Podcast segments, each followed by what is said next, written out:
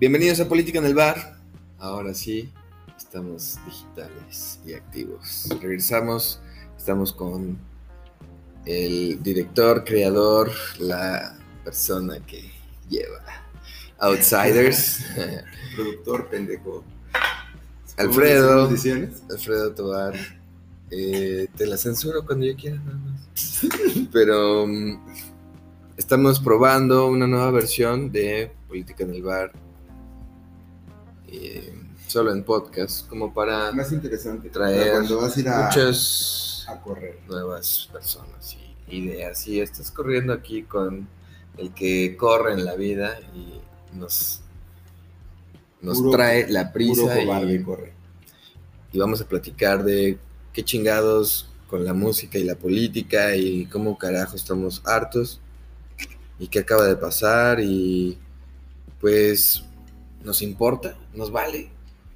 ¿Qué dicen los punks, Alfredo? Querétaro, Alfredo, por cierto, ese güey le gusta mover gente que a nadie le importa, música que nadie escucha, excepto oídos que están entrenados, que tienen la capacidad de escuchar cosas distintas, ¿no? Entonces, pues se trata de mover música auténtica y bandas mexicanas, locales. Y este güey, eh, además de ser músico, se, se ha encargado de invertir tiempo, esfuerzos, recursos, sangre, sudor, cola y drogas en mover escenas locales y generar puentes entre, sobre todo, Querétaro, Ciudad de México y San Luis.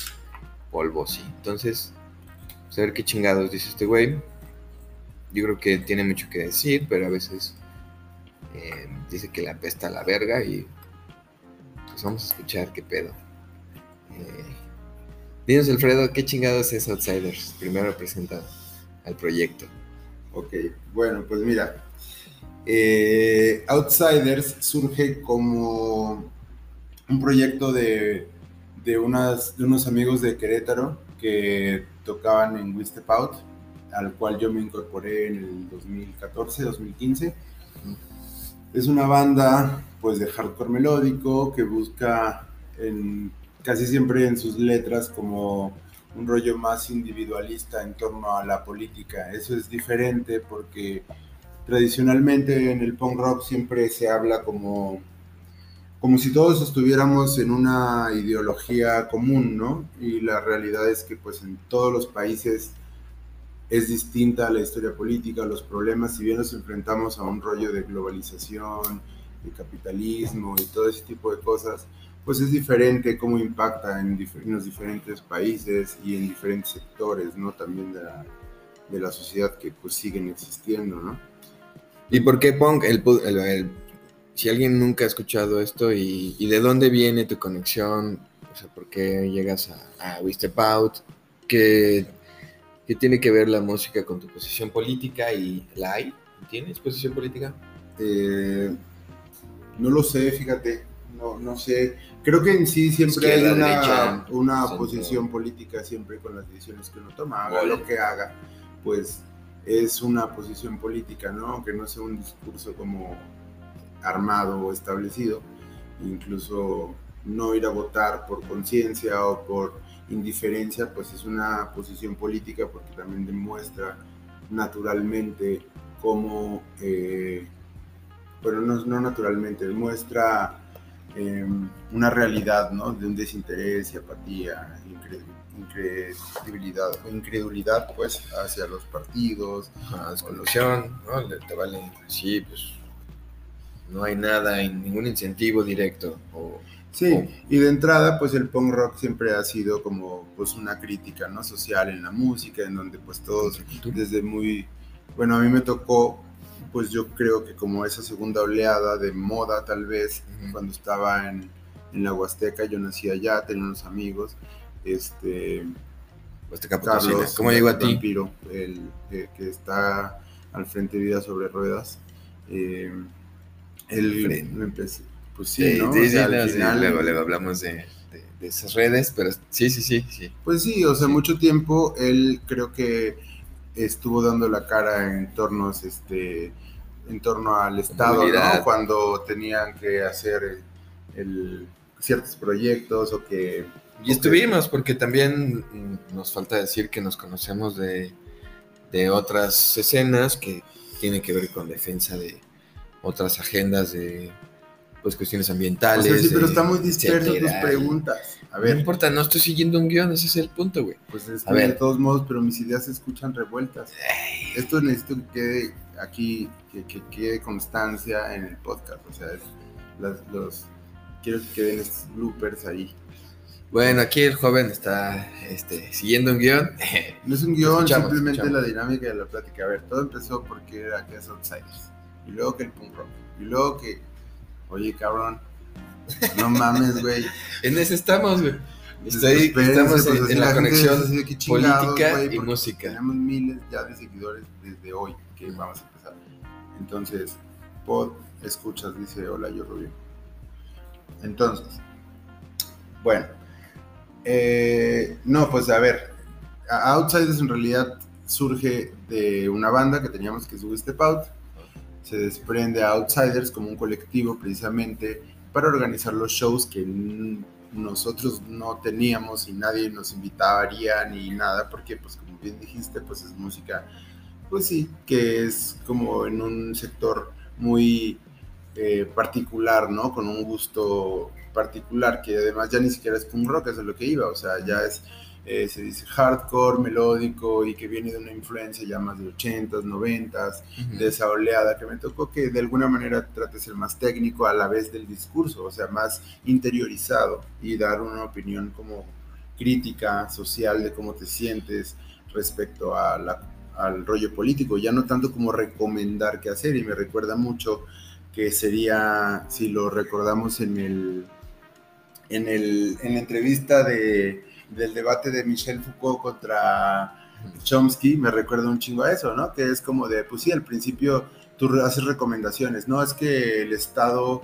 o eh, contra el anarcosindicalismo y el anarcosindicalismo es lo que debería ser, es lo utópico según Chomsky, ¿no? Luego viene otro güey así, no sé, güey, ni siquiera sé cómo funciona la sociedad, ni si estamos experimentando cómo viene la política, qué está sucediendo, o sea, es la como- nuestra, eso no, y eso se me hace más auténtico que pues un punk rock tradicional, ¿no? Que, te- que ya viene con una recomendación per se, así de, bueno, así al menos yo lo percibo. Creo que también hay- habrá sus excepciones y habrá bandas que simplemente dicen, no, pues no, o sea, es una crítica desde lo que salió, ¿no? 70s.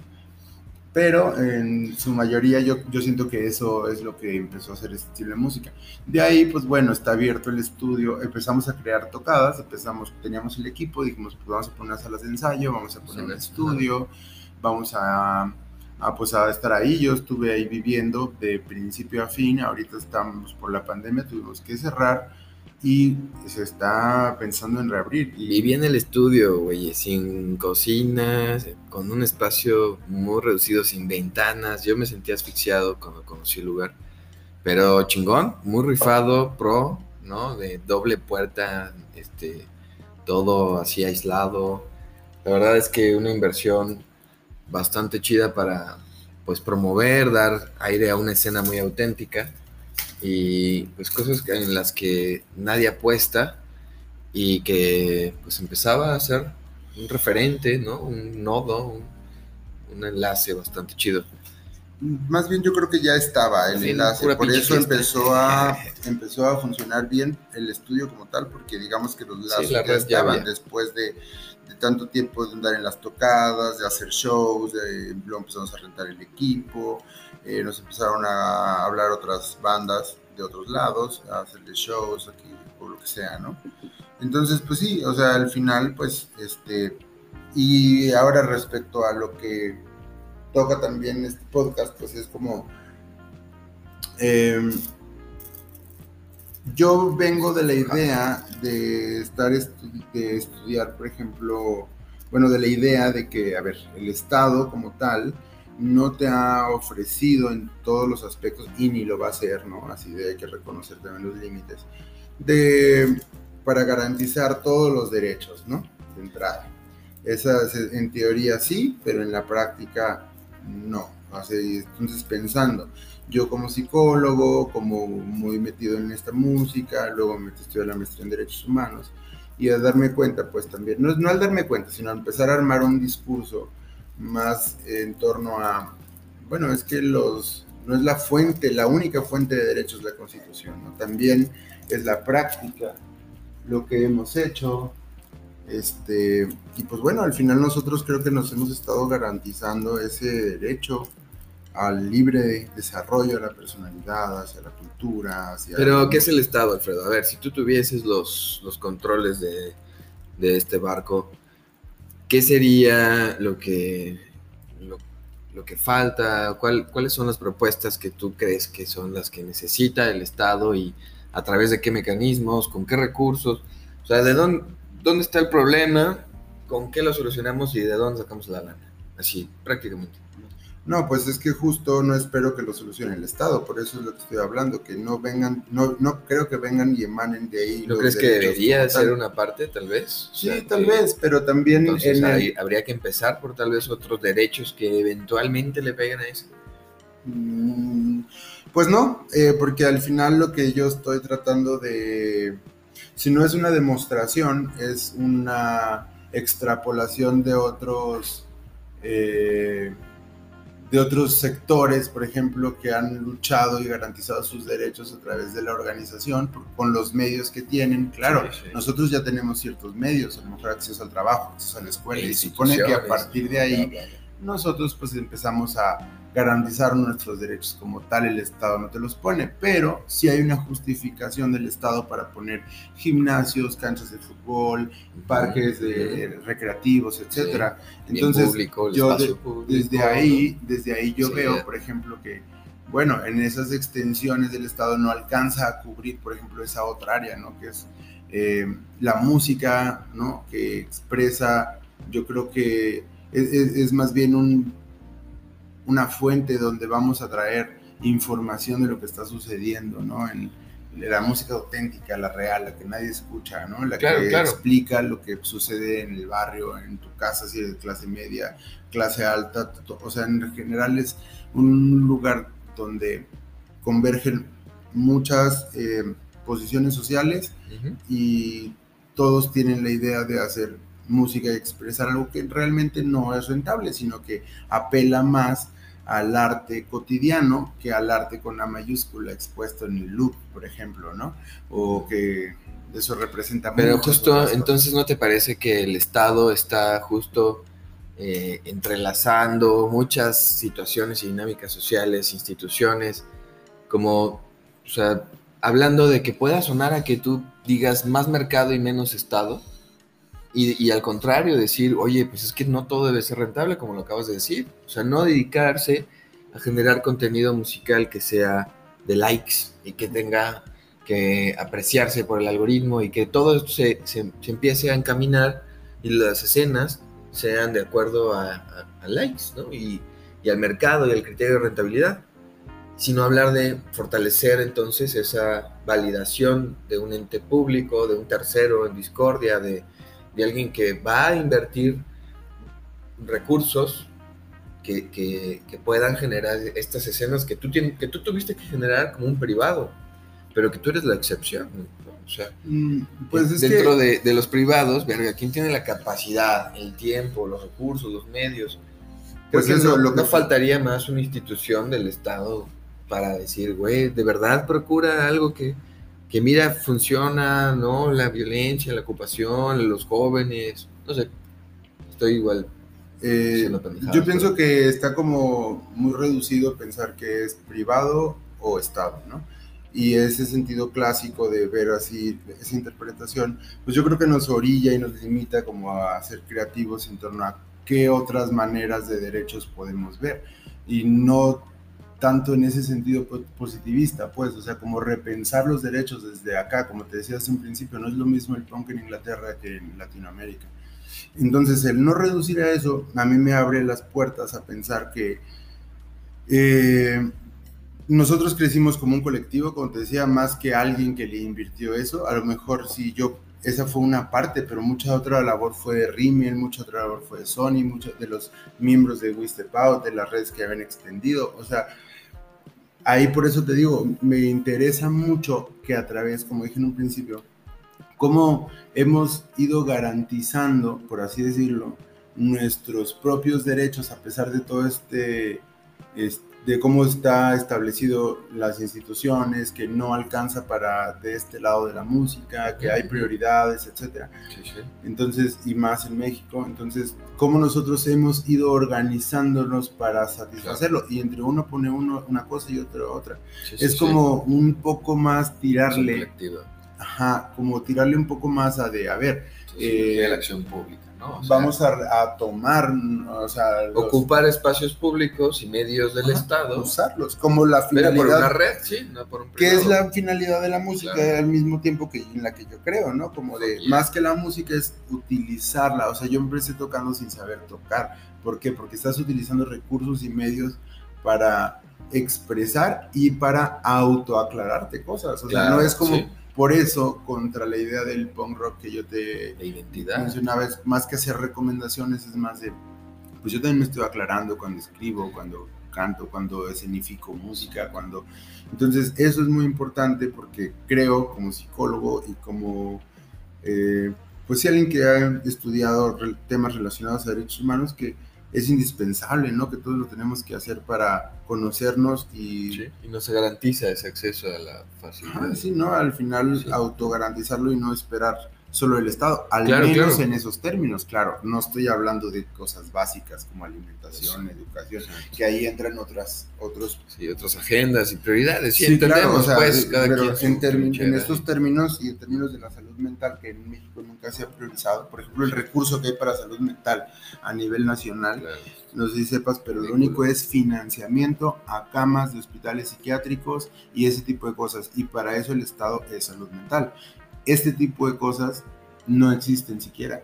O sea, estamos, siquiera, ojalá estuviéramos en pañales. Este bebé ni ha nacido. Bueno, ahí está la frase de mi amigo Alfredo. no, bueno, pues claro, entiendo, es una, una parte en donde no puedes reducirlo a, dos polos.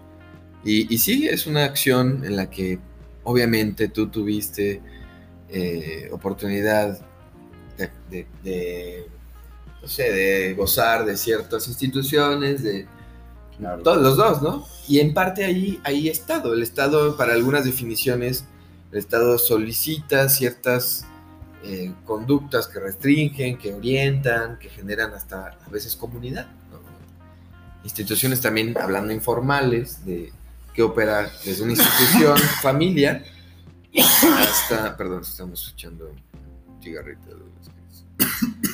Y la idea es instituciones como redes de acción colectiva con intereses públicos en recuperar espacios públicos y bienes eh, como escenas contraculturales que tal vez sea un espacio de desarrollo y de, conexión también, ¿no? O sea, ¿dónde están los ciudadanos cuando no salen a las, a las votaciones? Están en, el, en la party, en el punk, echando música, echando cheve, ¿no? Echando la caguama. Pues decidiendo por su vida, al menos en lo inmediato, ¿no? Porque saben que salir a votar no necesariamente es decir. Exacto.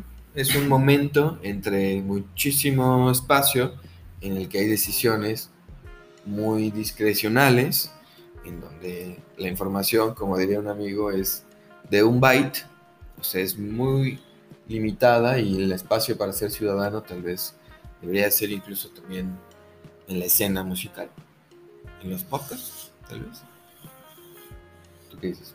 En los podcasts. En podcast. Pues ya váyanse a escuchar algo más entretenido. De plano se ve que por la neta aquí está país está como está por estar haciendo cosas, escuchando aquí. andar. Esperemos que hayan estado mejor pedaleando y caminando por ahí, echando cotorreo escuchando y aprovechando su tiempo. Y pues luego probamos haciendo, qué pedo y política en el bar, acaba acá.